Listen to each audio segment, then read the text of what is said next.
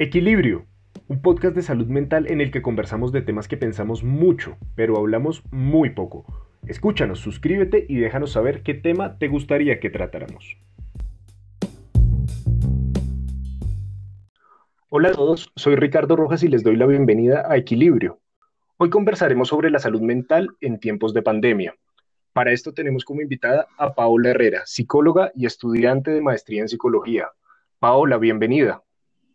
Ricardo, ¿cómo estás? Muchas gracias por la invitación. Paola, nos hace un gran honor por haber aceptado nuestra invitación. Empecemos a hablar de una vez. A causa de la pandemia, hemos tenido que resguardarnos en casa y evitar salir al máximo. ¿Qué efectos tiene el encierro en la mente de los humanos? Uno de los efectos puede ser el incremento de los niveles del malestar emocional. Tenemos que reconocer que el ser humano es un ser que piensa, siente, se mueve, se relaciona y, bueno, y digamos que al tener como estos componentes que es, importante articularlos también para, para, el tema de la salud mental, pues eh, creo que ha sido evidente que, que, el nivel de interacción humana ha disminuido y también pues, eh, pues todo, todo el movimiento por, por los desplazamientos, desplazamientos que ya hemos tenido como en menor grado, pues eso también impacta nuestra, nuestra, puede impactar nuestra calidad de vida. Sin embargo, como les digo, considero que no solamente los efectos son, son eh, hacia un lado negativo, se pueden considerar negativos, sino que eh, podemos desplegar a partir de situaciones adversas muchos recursos y la mente humana también está preparada para esto, o sea, no solamente para, para reconocer emocionalmente eh, y, y, digamos, alertarnos frente a estas situaciones que, que de pronto pueden generar sensaciones desagradables, entre esas, por ejemplo, también podemos ver el estrés, el estrés eh, por, porque percibimos una amenaza, porque podemos sentirnos sobrecargados, podemos también sentir sensaciones de angustia, de tristeza, de irritabilidad, ansiedad frente a la incertidumbre, eh, perdón, incertidumbre, sentir que las cosas se nos salen de, de control, porque pues en este momento creo que ah, pues nosotros todos, me incluyo, eh, no tenemos a ciencia cierta la, eh, una respuesta frente a cuando digamos que las cosas puedan, eh, pues digamos, equilibrarse un poco y, bueno, y cuando podemos retomar muchas de las actividades que hacíamos eh, antes. Paola, esto me lleva a hacerle dos preguntas. Usted habla de que se han desplegado muchos recursos positivos. La primera sería, ¿cuáles serían estos? Y segundo, usted habla de momentos de estrés, de tensión e incertidumbre. ¿Cómo podemos manejar esto en casa?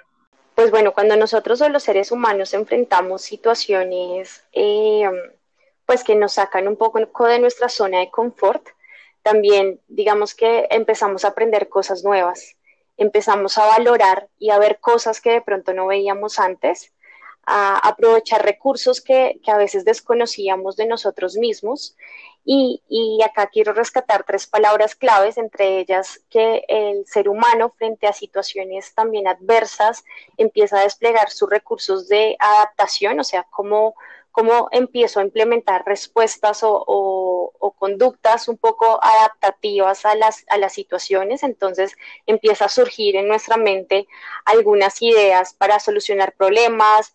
Eh, no sé, se me, pongo un ejemplo como, como cercano a lo, a lo actual y es, no sé, se, me acabó, eh, no sé, no, mi empresa no siguió, se terminó mi, mi, empleo en donde estaba antes. Bueno, seguramente ha sido un momento en el que muchas personas han tomado otras decisiones, han iniciado nuevos emprendimientos, porque si no hay un punto de quiebre, pues muchas veces no vemos otras posibilidades. Eh, por lo que se, una de las, palabras que les decía era la creatividad, otra la capacidad de adaptación y, y, por último la motivación. Como que si bien digamos que muchas de las, de las sensaciones que podemos sentir en estos momentos eh, sean de malestar emocional en algunos casos, también eh, muchas veces nuestras emociones también nos movilizan, las emociones y la motivación no son lo mismo y las emociones eh, de acuerdo a, su buen manejo también nos pueden movilizar a encontrar y aprovechar recursos eh, y oportunidades que podamos ver o crear en ese momento. Y ahí digamos que dos cosas importantes de cómo manejar ese estrés en casa, que es donde tal vez muchos nos encontramos en este momento, Y esos momentos de tensión es uno, eh, para la casa, dividir, tiempos y espacios. O sea, fíjense que, el ser humano sí necesita, pues el tiempo es un recurso súper importante y, si no lo sabemos administrar y conciliar también entre diferentes actividades y con los otros también, pues va a ser, difícil porque vamos a sentir una sobrecarga que nos genera pues el estrés que, que podemos tener tal vez en la cotidianidad. Entonces sí es importante dividir tiempos y espacios. Eh, también es, importante reconocer que, bueno, que seguramente en la casa se empiezan a ver muchos roles mezclados, entonces puedo ser mamá, puedo ser trabajadora, puedo ser estudiante, puedo ser esposa, eh, soy hija, soy, mejor dicho, hay un montón de, de roles que, que, entran en juego en un mismo, en un mismo espacio y si no aprendemos a ponerle límites, eh, pues claro, ahí también vamos a ver un poco la sobrecarga. Y por eso eh, una de las recomendaciones también importantes es no recargar, si vivimos con otras personas en la casa, no recargar a una sola persona las tareas que implican eh, pues cosas que podemos también colaborar, porque el trabajo colaborativo en este momento es súper importante, porque no solamente es cómo aprender a sobrevivir frente a una pandemia, sino cómo aprendemos también a convivir dentro de una pandemia. Y esa convivencia pues implica también una distribución de cargas, no solamente dividir tiempos, espacios, sino distribuir cargas, un trabajo colaborativo, tener momentos de esparcimiento y esos momentos de esparcimiento también en lo posible, si todo el tiempo estamos conectados frente a aparatos electrónicos, pues bueno, hay momentos en los que también es importante momentos de desconexión para descansar de lo que ya digamos que se vuelve un poco la rutina. Paola, más adelante en otro episodio hablaremos específicamente sobre este tema que es muy interesante y es el equilibrio entre la vida laboral y, la vida familiar en tiempos de pandemia. Usted hace referencia a una cosa clave que era la convivencia. Y hay un dato que me preocupa mucho porque de acuerdo con las cifras del Observatorio Colombiano de las Mujeres, entre el 25 de marzo y el 7 de mayo hubo 4.385 llamadas que alertaban sobre violencia intrafamiliar. Esto es preocupante porque es un aumento del 175% en comparación al mismo periodo del año pasado. ¿Cree usted que el encierro y pues toda la situación que estamos viviendo, la incertidumbre, influyan en que nos volvamos más irascibles? Pues no creo que, solamente se atribuya al encierro, pero efectivamente el encierro sí ha exacerbado y ha hecho visible muchas eh, conductas, muchas, eh, digamos que muchas familias y muchos casos se han, han hecho evidentes en este, en este tiempo de violencia intrafamiliar. Y, bueno, digamos que efectivamente tal vez era un poco por la palabra que los dos mencionábamos de convivir, de saber convivir. Saber convivir realmente es una competencia muy importante y seguramente pues antes en las rutinas que manejábamos pues cada uno tenía actividades diferentes y el tiempo que se compartía en casa seguramente por el acelere, cotidiano se estaba disminuyendo. Eh, eh, es decir que realmente lo que, lo que encontrábamos hiciéramos como un comparativo del antes y el ahora eh, pues habíamos, a veces no la pasábamos más afuera que adentro. Y bueno, en ese sentido, sí, sí, eh, el encierro ha hecho que seguramente tengamos que compartir más tiempo con las personas con las que vivimos y, y las diferencias o, o, también digamos que esas, esas dinámicas familiares que a veces pueden ser o esas relaciones que a veces pueden haber tóxicas eh, pueden influir porque ya se aumentan, no sé, los niveles de agresividad, no solamente física, sino también psicológica.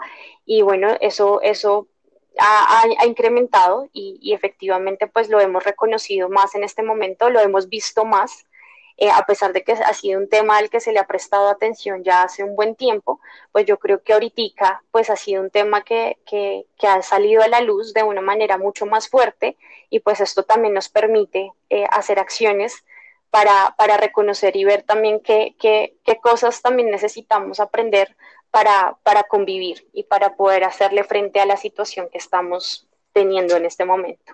¿Cuáles son unas buenas prácticas para mantener una buena salud mental durante la cuarentena? Mm, bueno, primero cuando no podemos ir afuera, debemos ir adentro. ¿Y a qué hago referencia con esto? A un proceso de autoconocimiento y también de reconocimiento.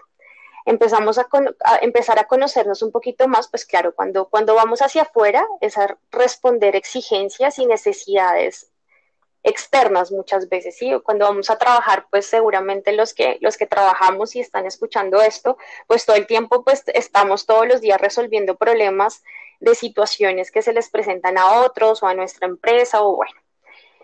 Eh, pero esto a veces nos exige en este momento pues reconocer y también responder a exigencias también personales, pero que a veces desconocíamos. Ah, yo creo que muchos de nosotros nos hemos, eh, nos hemos conocido o hemos visto cosas de nosotros que de pronto antes no, no habíamos percibido, hemos hecho tan consciente.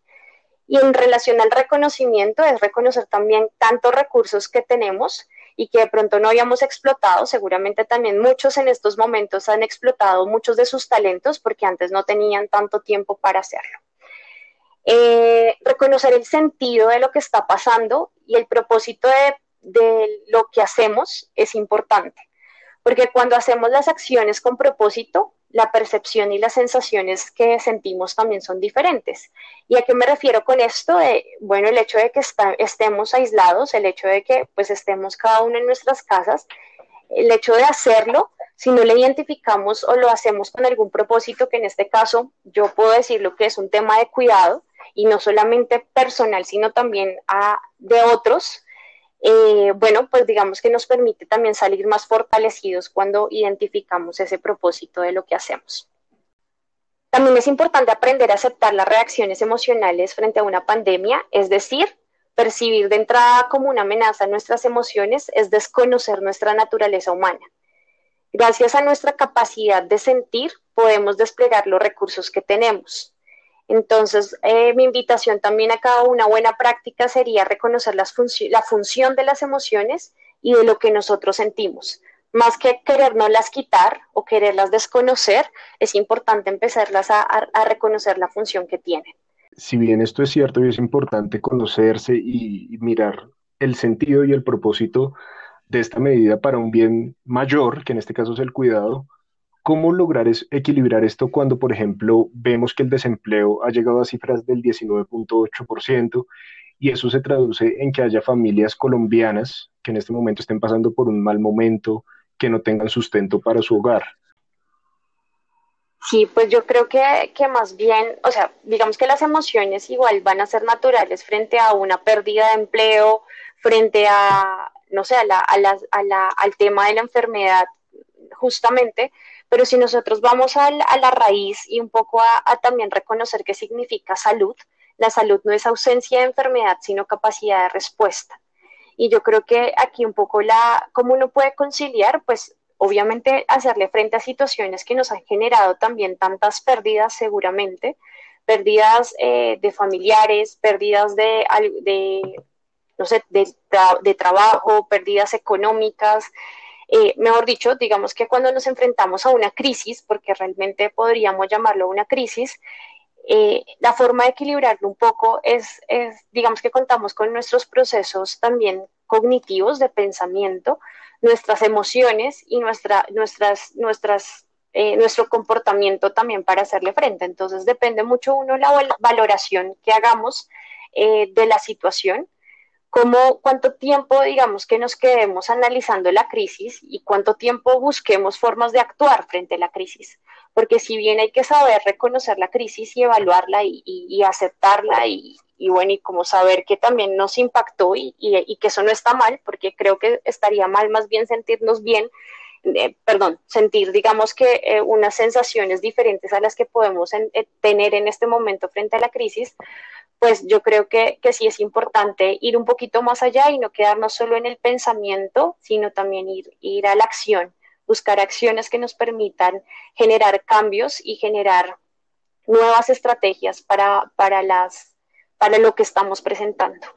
Paola, con base en esto, ¿cree usted que es posible que haya un balance entre el cuidado de la salud mental y evitar la propagación del virus? Bueno, yo creo que en ese, en ese caso no, Creo que las dos cosas no, van en contravía. Eh, si vemos la salud de, una manera holística, de una manera integral, pues la salud también implica un componente mental, un componente eh, físico, un componente social. Y en, este, y en este sentido, pues el hecho de que estemos aislados no significa que no tengamos recursos. Eh, cuando nos cambian el juego, pues tenemos que jugar diferente. Y en este caso, pues haciendo la analogía, cuando también hay un cambio de rutinas o cuando hay un cambio de, pues por la contingencia que estamos viviendo, es importante también hacer un cambio en, en nuestras, en, en, la forma en cómo afrontamos y en, la, y en las acciones que hacemos de manera diaria.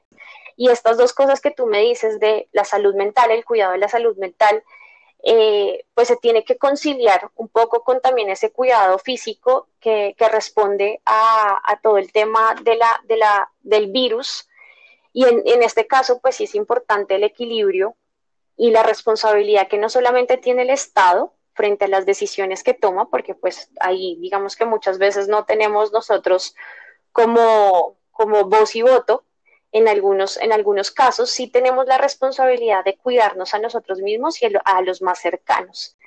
Paola, le propongo que hagamos un ejercicio y es que recapitulemos aquellos mensajes claves que hemos tratado en esta conversación. Comienzo yo. Las emociones que estamos sintiendo son completamente normales y son un mecanismo de respuesta ante la situación que tenemos. Creo yo, y otra cosa que me llamó mucho la atención de, de todo lo que usted mencionó, es que dice que ante la adversidad podemos generar recursos como creatividad, como adaptatividad. ¿Qué otro mensaje clave cree usted que es importante destacar de la conversación de hoy?